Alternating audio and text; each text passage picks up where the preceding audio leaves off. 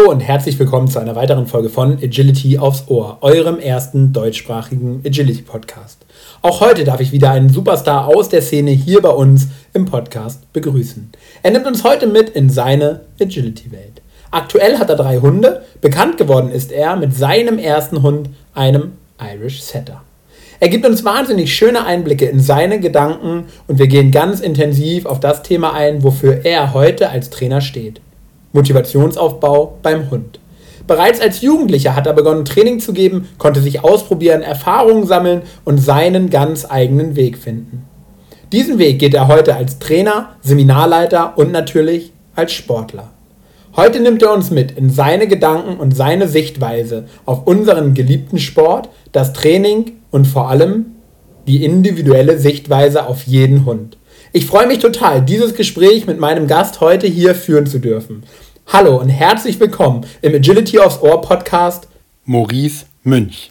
Vielen Dank, Jan, dass ich dabei sein darf. Ich freue mich sehr über die Einladung, nachdem ja schon viele vor mir gesprochen haben, dass ich auch ähm, Teil von sowas Großem sein kann. Ich finde auch die Idee richtig cool. Ja, vielen Dank, dass du dabei bist. Lass uns mal direkt ähm, starten. Nimm uns mal mit. Wie hat alles bei dir angefangen? Bei mir war das so, dass ich 2000, also ich wollte schon immer einen eigenen Hund haben, nur meine Eltern waren jetzt nicht immer davon überzeugt.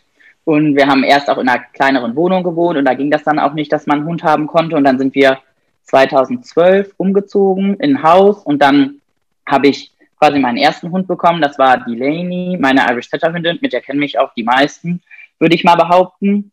Und es stand auch immer fest, wenn wir dann einen Familienhund bekommen, dann sollte das auch wieder ein Setter sein, weil meine Mutter immer einen Setter hatte. Das war nur nicht so einfach, weil ich hatte ja gar keine Hundeerfahrung und hatte dann einen Hund aus reiner Jagdlinie erwischt, der auch dementsprechend ambitioniert war. Und ähm, ja, so bin ich so ein bisschen so einen Weg durch die Hölle gegangen mit dem Hund am Anfang, weil der halt alles gemacht hat, nur nicht das, was ich wollte. Oder dann auch mal drei Stunden im Feld weg war oder so Geschichten. Und ähm, ja, also es war schon richtig schwierig mit dem Hund einfach. Als man das dann so nach anderthalb Jahren so ein bisschen dann unter Kontrolle hatte, wollte ich halt irgendwas mit dem Hund machen und habe halt ganz klassisch in der Hundeschule angefangen, wo halt wirklich so richtig Fun Agility gemacht wurde, wo auch ganz viele verschiedene Hunde waren und wo es einfach in erster Linie darum ging, irgendwas mit dem Hund zu machen. Und das war so, ich hatte mir auch damals Training ins Verein angeguckt, aber es hat mir nicht so zugesagt, weil es war mir zu leistungsambitioniert und so und ich wollte halt einfach nur Spaß mit meinem Hund haben und die Hundeschule war da waren auch viele Kinder und Jugendliche direkt und das war halt auch so eine nette Gruppe und da habe ich halt angefangen mit der Laney dann Agility zu machen. Es war ganz lustig, weil es war so ein riesen Platz und rundherum war halt Feld und überall saßen Kaninchen und ein Jahr lang mussten immer alle anderen Trainingsteilnehmer sich um den Parcours stellen, immer den Hund wegschicken, weil der nach der ersten Hürde mal weggerannt ist. Also so hat es dann angefangen. Aber mit, es war halt auch so, dass durch Agility mit dem Hund man so ein bisschen Team auch wurde. Die hatte dann zunehmend auch Spaß mit mir zu arbeiten und das war dann auch viel besser, wurde halt alles immer viel besser und hat dann auch Spaß gemacht. Ich bin dann auch weitergekommen als Sprung 1 irgendwann, nachdem der Hund dann mal bei mir geblieben ist und nicht die Kaninchen gejagt hat. Und ähm, dann bin ich auch relativ schnell, sind wir dann auch mal zu so Fun-Turnieren gefahren und dann habe ich auch die BH gemacht da und dann habe ich aber gesagt, ja, jetzt will ich aber doch irgendwie mal mehr. Und dann bin ich auch mit der 2015 mein erstes Turnier dann gelaufen und die war auch direkt null und ich hatte auch direkt eine Quali und dann war ich halt auch direkt so total motiviert und wollte halt auf jeden Fall weitermachen und habe immer die Turniere danach ausgesucht, dass die auch einen guten Zaun haben, damit der Hund nicht wegrannte, weil ich konnte am Anfang nicht da starten, wo nur so Flatterband war, weil dann ist sie immer weggerannt. Und das, das war total lustig mit dem Hund. Ja, und dann ähm, hatte ich halt das Glück, das war halt jetzt nie der schnellste Hund und die war auch nie gut ausgebildet, aber man war halt so ein Team und die war halt total brav und dann ist sie auch relativ schnell in die A3 aufgestiegen, ich glaube nach zehn Turnieren oder so und dann hat man ja so ein bisschen Blut geleckt. Und ich wollte dann halt auch weitermachen und mehr erreichen und habe dann aber relativ schnell gemerkt, dass so mit der Laney und mir einfach da einfach Grenzen gesetzt sind, was ja nicht schlimm ist. Aber das ist halt ein Setter, der ist halt auch fast 60 Zentimeter groß. Und ich glaube auch, dass sie das wirklich für ihre Rasse und so wirklich richtig gut gemacht hat oder auch macht. Aber ich wusste halt einfach, okay, mit dem Hund so Erfolge hat man halt nicht. Also ich kann halt Spaß mit dem Hund haben, aber ich wollte dann mehr. Und ähm, dann wollte ich halt einen zweiten Hund. Und das sollte halt auf jeden Fall ein kleinerer Hund sein, weil eigentlich wollten meine Familie jetzt nicht unbedingt einen zweiten Hund haben. Und dann hieß es halt, wenn, dann ein Sheltie. Und dann zog halt auch die Twix ein und ja, mit der Twix dachte ich, dass es alles ein bisschen einfacher ist, weil ich habe immer nur gesehen, dass die Hunde beim Agility total motiviert und wild sind und spielen. Und dann kam die kleine dicke Twix, die halt alles andere war. Also die war halt an sich schon ein cooler Welpe so, aber halt total unsicher vor allem Möglichen, was es so gab. Also ich wohne halt in so einem Gewerbegebiet und die hatte halt vor jedem LKW Angst und war halt immer offen, aber jetzt nicht so super selbstbewusst.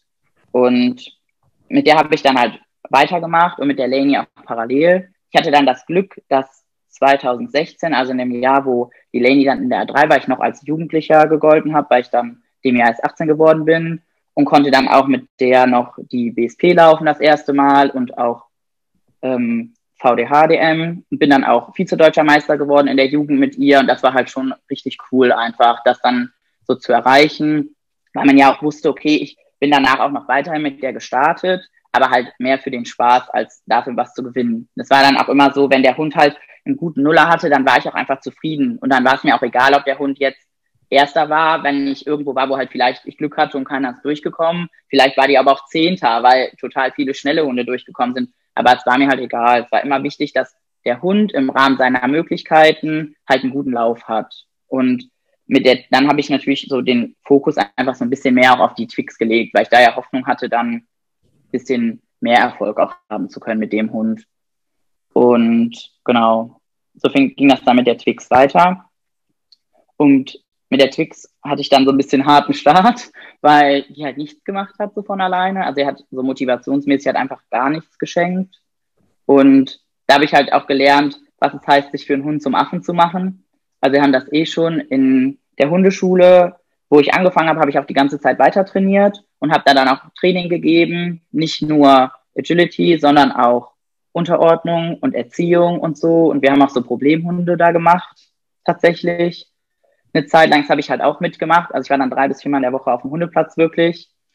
Und ich glaube auch, dass die Twix vielleicht im Nachhinein dadurch eine etwas zur harte Schule gegangen ist vielleicht, weil ich halt einfach da auch auf Unterordnung super viel Wert gelegt habe oder halt auf Grunderziehung, was der Hund jetzt vielleicht nicht so gebraucht hätte, sondern eher so ein bisschen sei wild und frech und ne, sowas.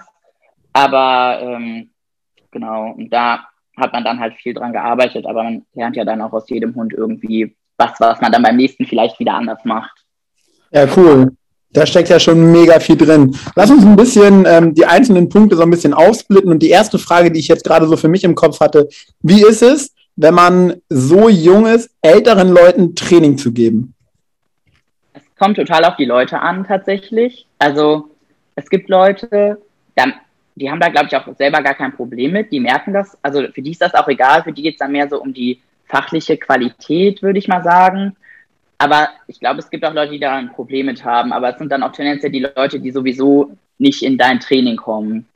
Also ich glaube halt, entweder sehen die Leute, dass du das vielleicht kannst oder da ein Talent für hast oder das gut machst und dann ist denen das egal.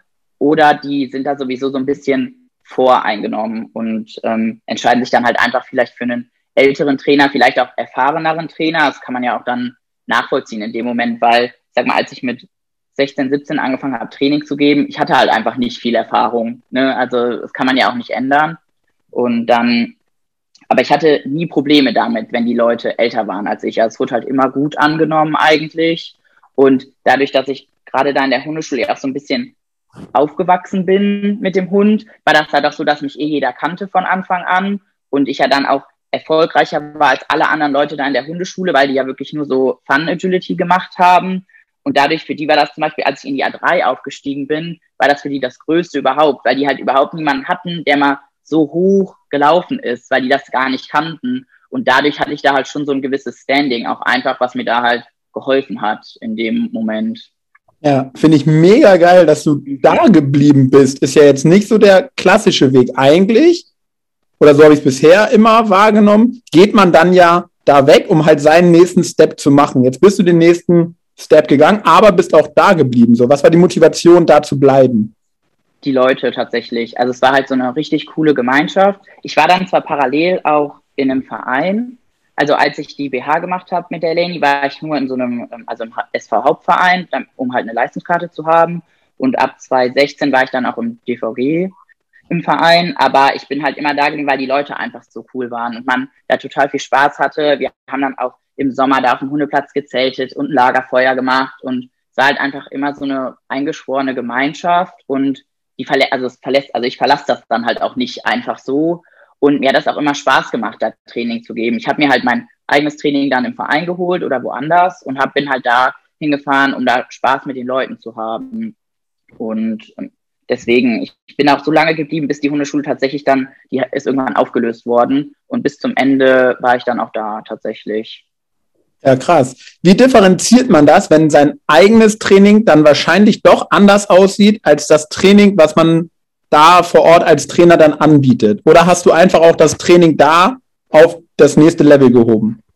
Also ich habe das Level schon so ein bisschen angehoben. Also die mussten dann schon auch so ein bisschen mehr machen, aber weil die Leute auch schon, die wollten halt Spaß mit ihrem Hund haben, aber die wollten halt schon auch was lernen. Also die wollten das jetzt nicht total schlecht machen, sondern schon gut. Aber es waren halt auch viele, die zum Beispiel einen etwas schwerer gebauten Labrador hatten, die dann auch gesagt haben, ja, mein Hund springt halt keine 60 Zentimeter, das ist mir halt einfach nicht wert. Also denen ging es jetzt nicht unbedingt darum, dass die nicht aufs Turnier fahren wollten, weil sie nicht ambitioniert waren, sondern eher zum Wohle des Hundes oder weil die halt auch einfach nur einmal in der Woche trainieren wollten und jetzt nicht so einen massiven Trainingsaufwand haben möchten.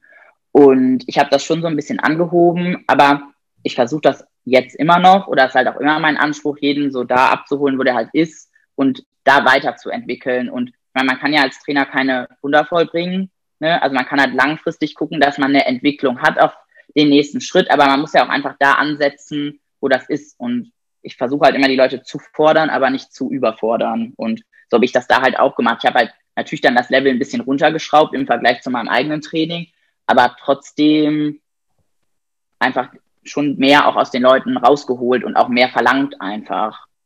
Das ja. Gute da war halt, dass ich mich da ausprobieren konnte. Also ich konnte da halt machen, was ich wollte im Prinzip, weil ich da auch niemanden hatte, der mir reingeredet hat und dann konnte man auch Parcours stellen, die man stellen wollte und hatte auch einfach mal, konnte halt auch Erfahrung sammeln. Man hatte jetzt niemanden, der einen da so bevormundet hat, und dann habe ich mir auch teilweise einfach Parcours ausgedruckt von Facebook und habe die aufgehoben und habe gesagt, so, das wird jetzt trainiert, fertig. Und es war mir dann auch egal, ne, ob das jetzt total schwer war oder nicht. Ich wollte das dann halt machen. Und ich glaube halt schon, wenn man halt viel auch selber macht, dass man dann auch ganz anders ein Gefühl entwickelt für eine Sache, als wenn man immer jemanden hat, der einen da so, das so vorkaut. Ne? Und auch mit so vielen unterschiedlichen Hunden. Ich glaube halt schon, dass einem das selber auch viel bringt. Ja. Was sagst du rückblickend waren deine größten Learnings in dieser Zeit? Hm, ich glaube halt, zum einen jeden Hund so zu nehmen, wie er halt ist, gerade weil es halt so viele verschiedene Hunde sind. Und auch jetzt denke ich da halt oft dran, dass man sich eigentlich glücklich schätzen kann, dass man so motivierte Hunde hat. Ähm, und halt auch einfach, dass man sich immer überlegt, wo die Leute halt auch herkommen und wie die Möglichkeiten von Hund und Hundeführer sind. Und das ist halt einfach begrenzt, je nachdem, was man für ein Team hat. Und das finde ich ist auch was, was heute im Agility oft nicht so gut betrachtet wird und was auch zu viel Unzufriedenheit einfach führt bei den Leuten, weil sie sich vielleicht dann auch nicht so ganz realistisch selber einschätzen und dann halt einfach Frustration kommt, die eigentlich nicht da sein müsste, weil man immer ja gucken muss, was will ich vielleicht erreichen, aber was habe ich für Möglichkeiten, was hat ja auch mein Hund für Möglichkeiten. Das ist ja wie mit der Laney auch so gewesen. Ich habe gesagt, der Hund soll einen perfekten Lauf haben und ich will es ja auch gut machen, aber was dann am Ende rauskommt, dass, ich wusste ja vorher, dass der Hund gegen irgendeinen schnellen Border Collie nicht gewinnen kann. Und ich finde halt, wenn man da dann so unrealistisch wird, dass man, dann sind alle unzufrieden am Ende. Und das sollte man sich halt immer vor Augen halten. Was sind so seine persönlichen Möglichkeiten? Was hat dir denn da geholfen, immer diesen realistischen Blick zu behalten? Ja, ich habe mich halt verglichen schon mit anderen und ich bin aber generell jemand, der eigentlich sehr realistisch ist, also in allem auch und der auch relativ schnell weiß, wo er halt einfach steht. Und das ist halt jetzt auch so mit der Twix zum Beispiel. Ich bin mit der Twix auch super zufrieden, mit dem Hund, aber ich weiß halt auch, dass wenn man, wenn ich auf eine wirklich große Veranstaltung fahre, dass das nicht der Hund ist, der aus eigener Kraft auf Platz eins läuft. Das weiß ich halt einfach, weil ich meine, man läuft ja auch Turnier und man sieht ja auch die anderen und man muss dann ja auch einfach, also ich sage dann halt auch für, real, für mich realistisch, das ist halt so. Natürlich versuche ich daran zu arbeiten, besser zu werden, aber trotzdem behalte ich das halt immer so im Blick. Aber ich glaube, das ist auch sowas, also so eine Grundeigenschaft von mir, dass ich halt schon versuche, mit allem, was ich so mache, das realistisch zu betrachten. Klar optimistisch, aber jetzt nicht so übertrieben oder halt falscher Optimismus und Ehrgeiz. Aber jetzt gibt es ja schon noch eine Unterscheidung zwischen, ich betrachte das Ganze realistisch und dem Gefühl, was mich dann trotzdem begleitet, wenn ich mit meinem perfekten Lauf es nicht ganz dahin geschafft habe, wo ich es vielleicht hätte hinschaffen können. Ja, aber wenn der Lauf ja perfekt war, dann kann er ja nicht besser sein. Okay, sehr, sehr cool. Das heißt. Also ist ja so, wenn ich, wenn ich sage, für mich und für den Hund war der Lauf perfekt, dann ist das halt so. Und wenn ich dann halt, also dann nicht gewonnen habe, dann ist das halt so. Aber dann habe ich für mein Gefühl alles gegeben. Also was ich halt nicht mag, ist zum Beispiel, wenn ich dann nicht, also wenn ich dann eine schlechtere Platzierung habe, weil ich halt schlecht war, weil ich im Weg stand, weil ich die Kommandos schlecht oder zu spät gegeben habe oder so. Das ist halt was Sachen, über die ich mich halt ärgere. Aber wenn das wird, der Hund hat alles gegeben und ich habe alles gegeben und der Lauf war auf Linie und gut, und es reicht dann nicht, dann ist es halt so, dann sind halt andere auch besser. Ich finde, das muss man dann auch anerkennen. Also ich finde das auch nicht schlimm, wenn dann andere besser sind. Dann es kann ja beim Agility auch im nächsten Lauf wieder ganz anders aussehen. Es ist ja schon auch dann sehr viel davon abhängig, wie ist der Parcours, liegt mir die Linie oder nicht. Also bei mir und meinen Hunden ist das so, mir liegen natürlich so weite Linien und schnelle Linien viel mehr als jetzt total technische Parcours. Und dann weiß ich auch, dass ich da halt tendenziell eher vorne bin. So und ja, so betrachte ich das dann auch. Sehr, sehr cool. Das gefällt mir sehr gut. Wenn du magst, lass uns mal ein bisschen mehr in die Geschichte von deinem Sheltie eintauchen, äh, weil du mir im Vorgespräch verraten hast, dass das nicht ganz einfach ist, den Hund zu trainieren und dahin zu bringen, wo ihr doch heute schon gelandet seid. Ja, also mit der Twix war das so, die hat halt immer alles so mitgemacht, aber nichts so wirklich motiviert. Also die hat halt nicht gefressen, so wirklich, nicht gespielt. Also selbst wenn man jetzt irgendwie eine Fleischwurst hatte oder eine Leberwurst, das hat die vielleicht mal angeleckt, aber gegessen dann doch nicht und so. Und Interesse an Spieli war jetzt auch nicht so wirklich da. Und ähm, ist halt schon schwierig, weil ich dachte am Anfang so, Shelties sind wie Border Collies sind klein. Also ich hatte ja keine Ahnung von der Rasse. Ich hatte ja nur meinen Setter, wollte dann einen Agility-Hund in Anführungszeichen. Dachte so, okay, ich kaufe mir halt einen Sheltie, weil ich musste halt einen kleineren Hund kaufen. So fing das halt an. Und dann war das halt leider doch nicht so wie erhofft. Und ja, aber aufgeben war für mich halt keine Option. Es war halt so, dass am Anfang tatsächlich Leute zu mir gesagt haben, ja, ich soll den Hund auch abgeben, weil der halt nicht rennt und ähm, so unmotiviert war. Und das wird ja sowieso nichts. So, da war der Hund acht Monate, acht, neun Monate. Und ich habe halt wirklich ein Jahr lang, war ich mit, habe ich mit dem Hund jeden Tag gespielt, habe mir halt wirklich Mühe gegeben, habe halt total viel Triebaufbau gemacht, bin mit dem Hund an total viele verschiedene Orte gefahren, damit er halt einfach Selbstbewusstsein bekommt, habe halt wirklich versucht, alles irgendwie für den Hund zu geben, dass er halt lernt, aus sich rauszugehen und auch motiviert zu arbeiten. Habe halt dann total viel leichte Sachen erstmal mit dem Hund gemacht, wer die Twix auch noch aus so Anfangszeiten kennt, weiß, die ist halt auch immer überall hingerannt. Wendung kannte die halt nicht. Ne? Also Hauptsache sie rannte halt. Und die ist dann auch manchmal einfach so riesen Bögen gerannt, überall hin. Aber es ging ja erstmal darum, den Hund überhaupt zu motivieren zur Arbeit, dass sie halt irgendwas macht. Ich habe auch eine Kiste mit 35 Spielzeugen, bis ich mal eins gefunden habe, was der Hund überhaupt genommen hat. Ne? Also es war wirklich einfach Arbeit da, mit dem Hund überhaupt was machen zu können. Einfach bevor man überhaupt mit dem Agility ja wirklich anfangen konnte, weil ich sag mal, mit einem unmotivierten Hund zu arbeiten, das ist ja schon schwierig. Also ich finde immer, wenn es an der Motivation mangelt, dann sollte man halt erstmal an der Motivation arbeiten, bevor man dann überhaupt irgendwas anderes macht. Das ist ja jetzt nicht nur aufs Agility bezogen, sondern auch bei jeder anderen Hundesportart oder irgend, also sogar bei einem Familienhund, wenn der Hund ja keine Motivation hat, mit dir was zusammen zu machen oder überhaupt was zu machen, dann wird das ja immer schwierig. Und bevor ich dann ja nicht irgendwie ein Motivationsmittel gefunden habe, ähm, ja, und dann war es halt so, dann spielte sie zu Hause gut, dann konnte sie aber nirgendwo anders spielen. Und dann bin ich immer überall hingefahren und habe halt nur mit jeder gespielt. Habe mich dann in den Hallen eingemietet, nur um dann halt da mit dem Hund zu spielen. Oder bin in die Fußgängerzone gefahren und habe halt alles mit der geübt. Das ist halt alle, also halt alles antrainiert, bis das halt dann einigermaßen gut war. Und die kann zum Beispiel bis heute auf dem Turnier nicht spielen im Zielbereich, weil die das nicht aushält. Also stressmäßig schafft die das nicht zu spielen. Also die kriegt den Kopf dann nicht frei. Die kann halt vor dem Lauf spielen, aber nicht danach. Zum Beispiel. Das sind so Sachen. Und dann habe ich halt dann auch gewechselt auf Futter. Und dann war es irgendwann so, dann wollte sie eigentlich lieber Futter als Spielzeug, aber rannte für Spielzeug besser. Das ist halt auch so total komisch. Da hat man sich auch immer gefragt, ja, was macht man jetzt? Ne? Und dann habe ich immer mal gewechselt und halt geguckt und ja, immer versucht halt einfach die Motivation hochzuhalten beim Hund. Und ich glaube auch, dass sich das jetzt im Nachhinein ausgezahlt hat. Auch wenn es am Anfang dann nicht so leicht war und der Hund in alle Richtungen gerannt ist, ist dann halt jetzt im Nachhinein, glaube ich, gut erst gewesen, erstmal die Motivation halt zu machen und dann halt so technische Sachen und so einfach später. Und die Twix ist halt auch schon ein sehr schlauer Hund und auch sehr feiner Hund. Und dann muss man halt auch beim Training einfach aufpassen. Also man kann halt jetzt nicht so wild drauf lostrainieren, so wie manche Leute das machen. Man muss sich halt schon überlegen, was mache ich, wie mache ich das, bestätigt, also ne, dass man direkt bestätigt. Und mir fällt das selber auch schwer, weil Delaney war halt ein sehr stumpfer Hund, ist halt ein richtiger Jagdhund, so wie der halt war. Der war halt alles egal.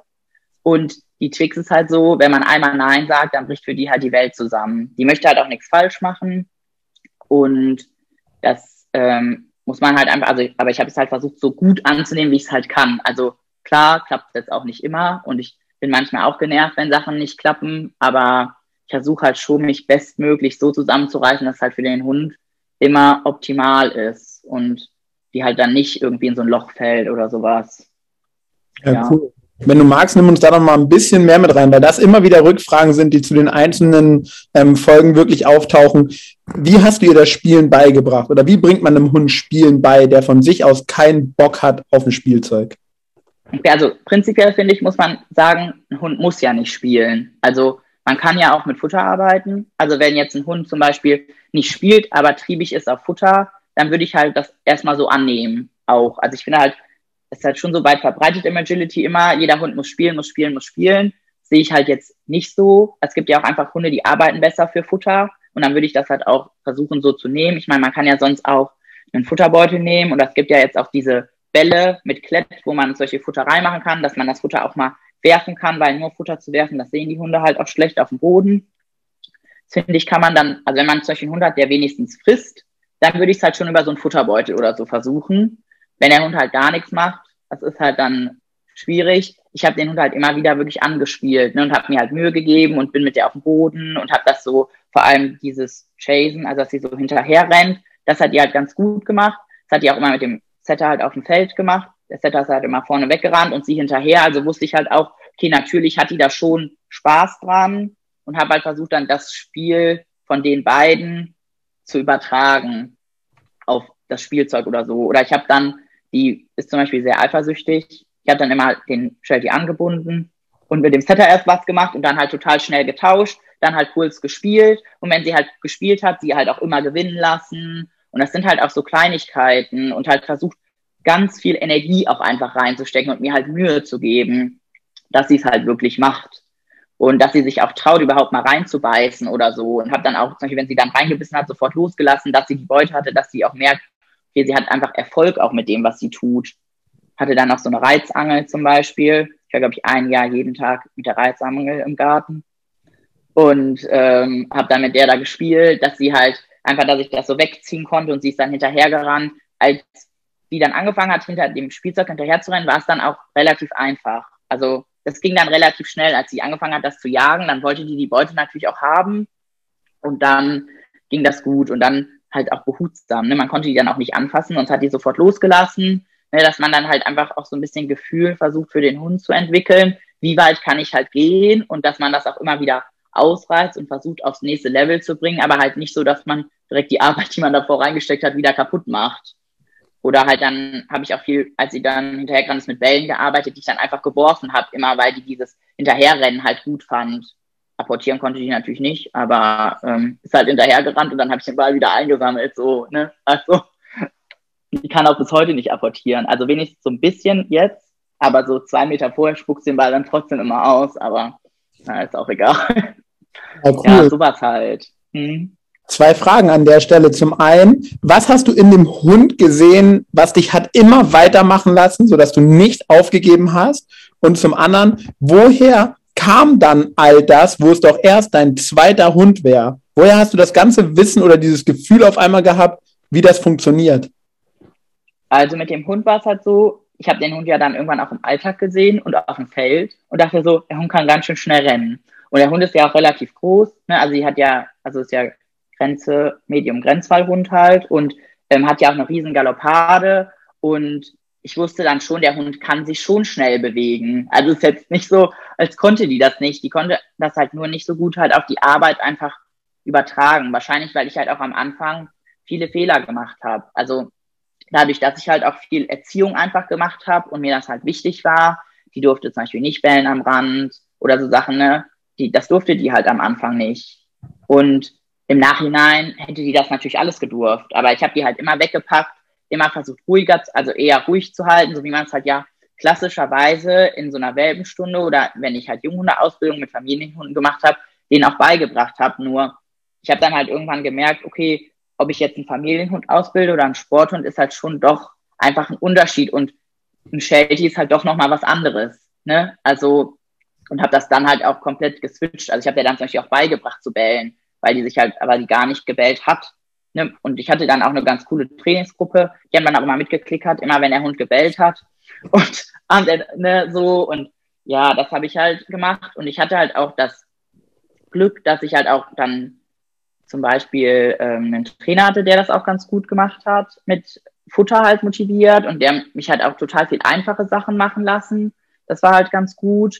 Und sonst ähm, habe ich mir halt auch wirklich viel so Videos angeguckt, was machen die Leute mit den Hunden, habe auch dann zum Beispiel von der Silvia Trickmann, gibt es ja auch so eine DVD dazu, habe mir halt immer Sachen halt angesehen und geguckt, was könnte jetzt für meinen Hund halt gut sein und versucht das irgendwie umzusetzen.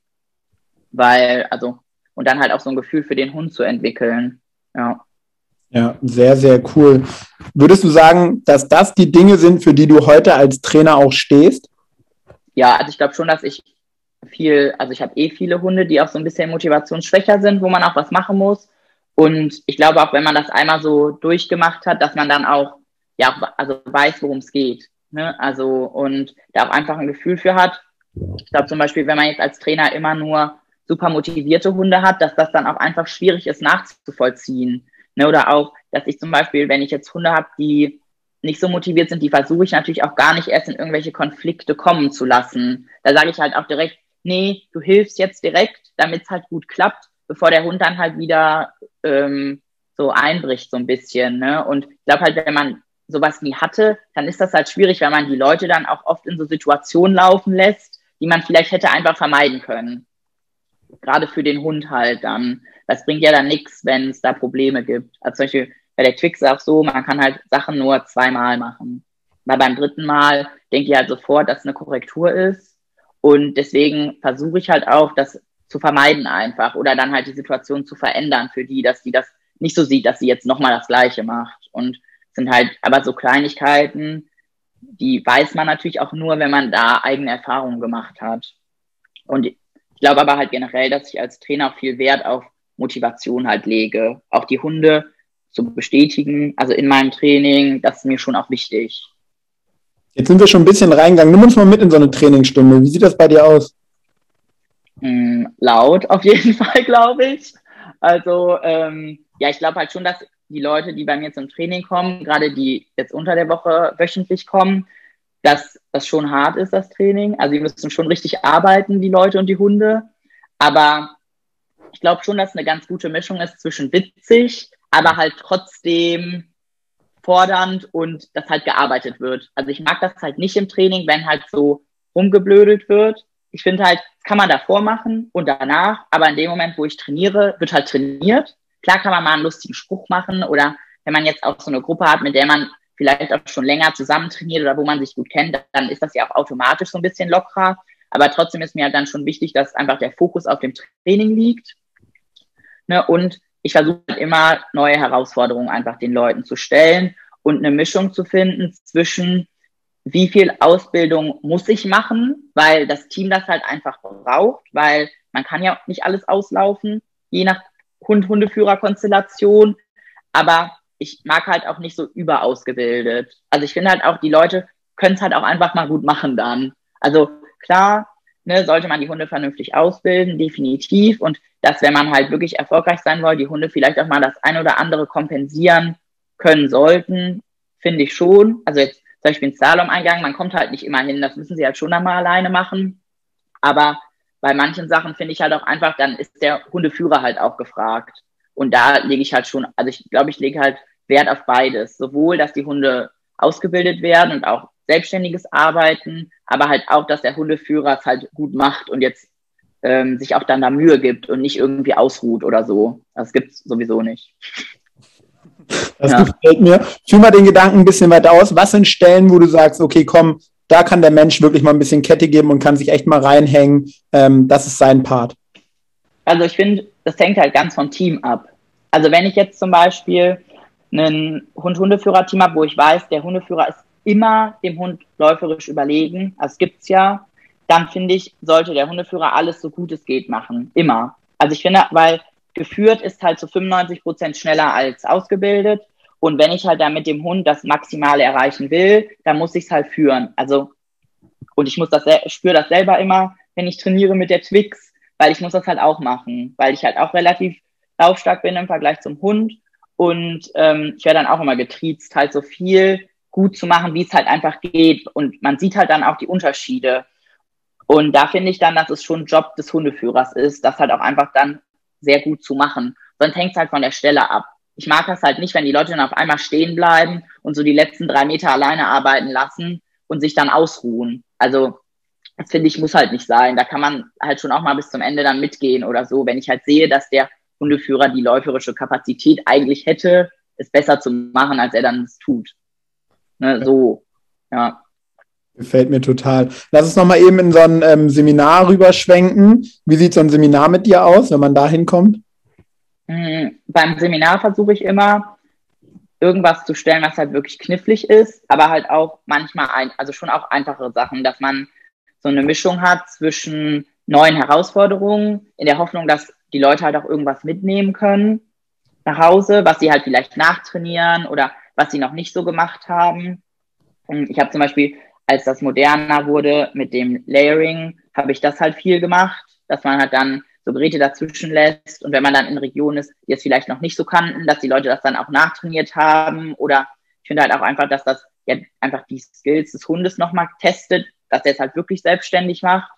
Aber ich versuche halt auch immer viel Wert beim Seminar darauf zu legen, dass die Leute besser führen, weil an der Ausbildung, finde ich, kann man im Seminar selber ja nicht so viel machen, weil ähm, man ist ja nur einmal da und da ändert sich ja jetzt nicht so schnell klar. Wenn da Probleme sind, kann man so mit auf den Weg geben, wie man das selber lösen würde oder seine Ansätze so ein bisschen teilen. Aber ich sag mal, wie derjenige zum Beispiel wechselt und sowas, da kann man ja eher was mal dran machen und sagen, das kann man halt besser machen oder anders machen vielleicht, als jetzt ähm, an der Ausbildung des Hundes selber. Und ich versuche halt immer da auch so eine Mischung zu finden und immer dann halt auch eher schnelle Wege zu stellen und halt große Abstände, dass die Leute halt auch richtig ans Laufen kommen. Ja, sehr cool. Wo kriegst du heute deine Inspiration für deine Parcours und für deine Wege her? Also auf Facebook gucke ich halt viel, weil ja viele Richter oder auch wenn große Turniere sind oder irgendwas halt gepostet wird und dann nehme ich halt auch einzelne Sequenzen daraus, aber meistens baue ich halt selber drumherum. Also es ist oft so, dass ich irgendwas gesehen habe, was ich cool fand oder wo ich dachte, oh, das will ich mal trainieren. Dann sind das vielleicht so fünf, sechs, sieben Geräte und dann stelle ich das hin und baue halt den Rest einfach drumherum und gucke halt dann, dass es irgendwie passt oder dass ich das halt cool finde. So mache ich das zu Hause halt auch. Wenn ich dann halt auf meinem Platz halt baue, dass ich halt dann damit anfange und dann halt den Rest irgendwie passend dazu stelle. Weil immer alles vorzuplanen, also klar fürs Seminar und so plane ich das schon vor, aber jetzt jede Woche ist ja schon dann aufwendig und dann mache ich das halt lieber spontan und manchmal finde ich das auch besser, weil man dann auch mal andere Linien hat, als man jetzt immer hat, wenn man plant, weil man neigt ja schon so dazu, immer das Gleiche, also was heißt das Gleiche, aber schon immer ähnliche Linien zu stellen. Und ich glaube, es ist halt auch wichtig, weil es hat ja nun mal nicht jeder die gleichen Linien, dass man sich da so ein bisschen breiter aufstellt und dann halt auch mal verschiedene Dinge einfach zu stellen im Training. Sehr, sehr cool. Jetzt habe ich dich als einen sehr reflektierten Menschen erlebt. Wenn du die letzten Jahre so ein bisschen Revue passieren lässt, ähm, was sagst du, wohin hat sich der Sport entwickelt und was glaubst du, wohin entwickeln wir uns noch? Also, ich finde, dass sich der Sport sehr krass entwickelt hat. Vor allem, wenn ich überlege, dass ich mein erstes Turnier hatte ich beim SV. Da gab es noch so Holzgeräte. Also ich kenne das auch noch so ein bisschen. Ich meine, 2015 ist ja jetzt auch erst sechs Jahre her. Das ist ja jetzt noch nicht so lange her, dass ich damit überhaupt angefangen habe. Und auch mit der Ausbildung der Hunde und so, das hat sich ja ganz stark entwickelt. Ähm, ich weiß halt nicht, inwiefern das noch weitergeht. Also es könnte natürlich auch sein, dass es irgendwann dann wieder eine Wende gibt und es vielleicht doch wieder zurückgibt, vielleicht mal zu engeren Wegen, weil dann alle weite Wege können.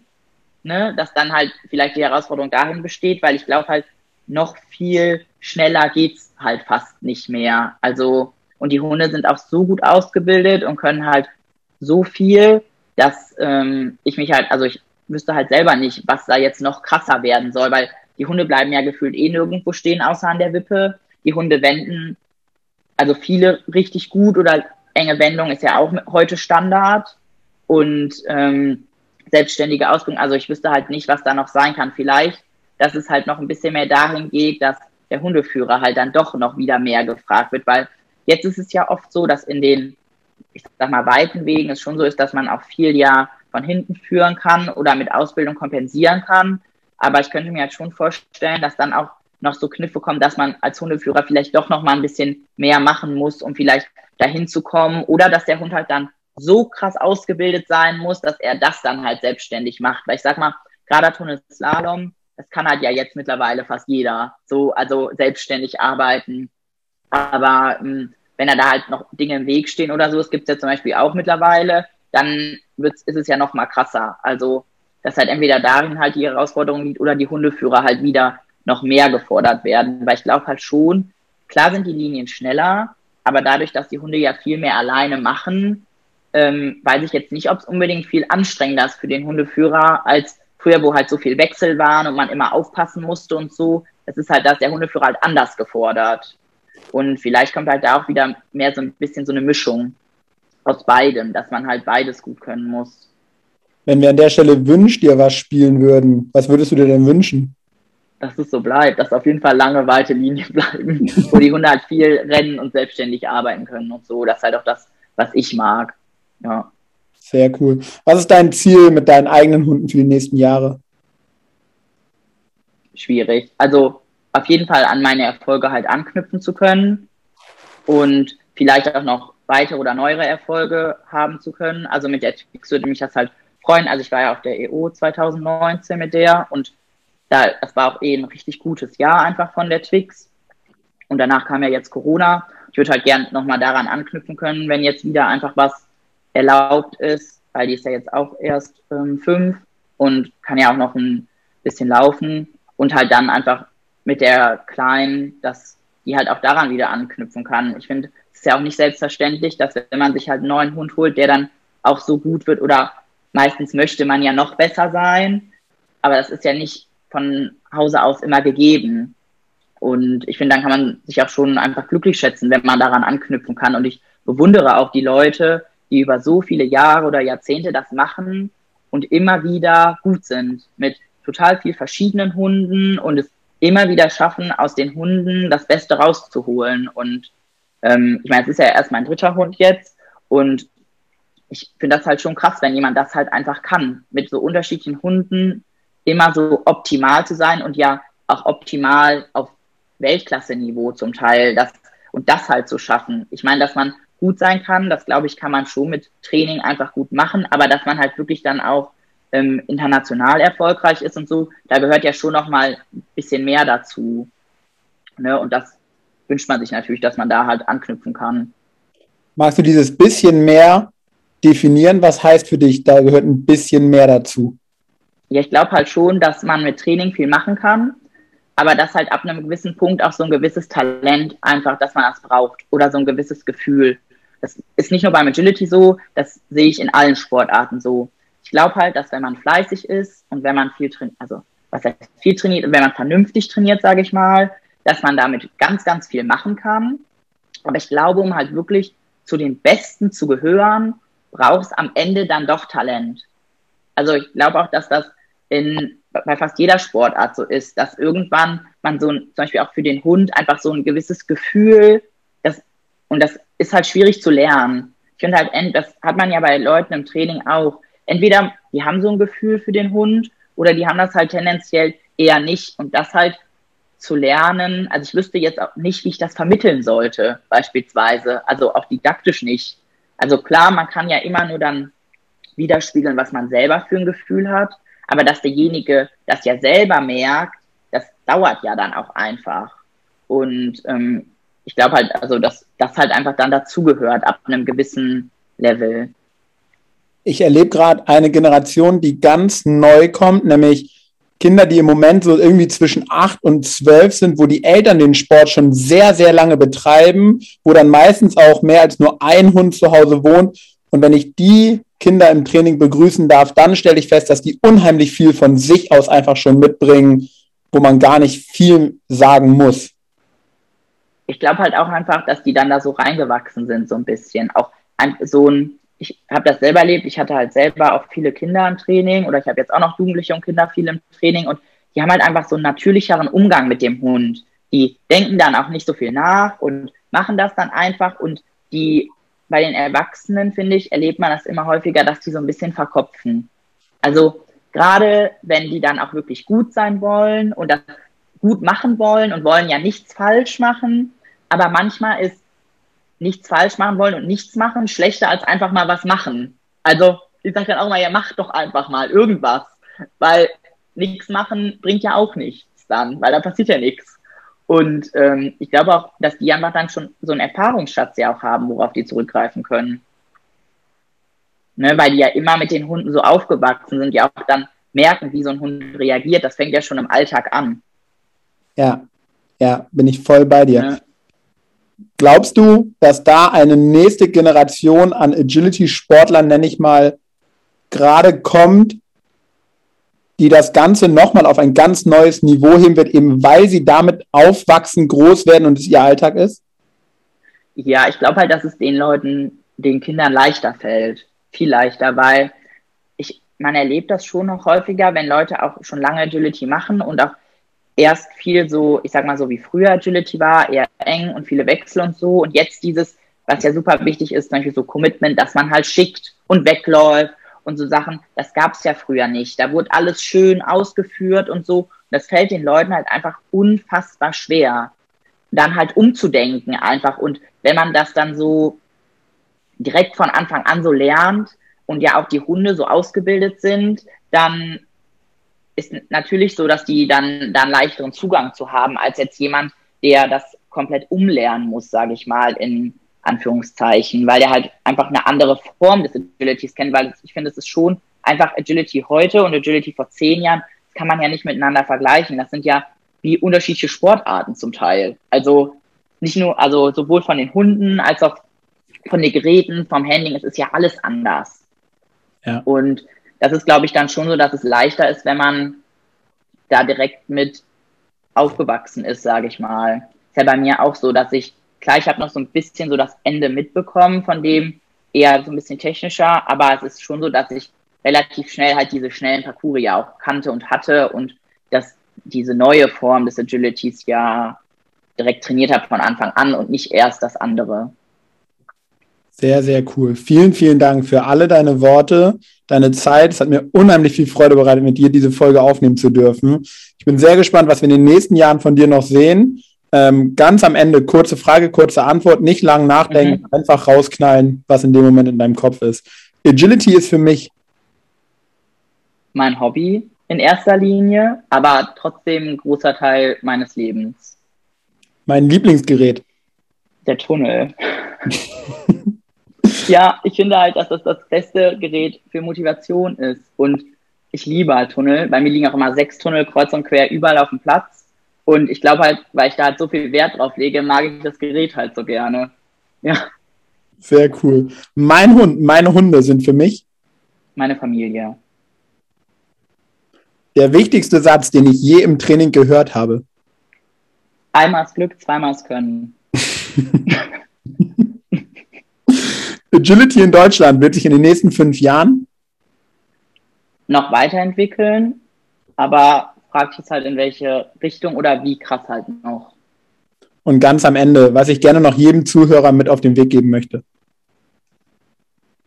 Schätzt euch und eure Hunde realistisch ein und seid auch mal zufrieden mit dem, was ihr erreicht habt und versucht nicht immer nur das nächste zu greifen. Was für ein wahnsinnig cooler Abschlusssatz. Vielen, vielen Dank auch nochmal dafür. Und nochmal vielen Dank für deine Zeit und all die Worte die und Gedanken, die du heute mit uns hier geteilt hast. Vielen Dank für die Einladung. Sehr, sehr gerne. Ciao. Tschüss.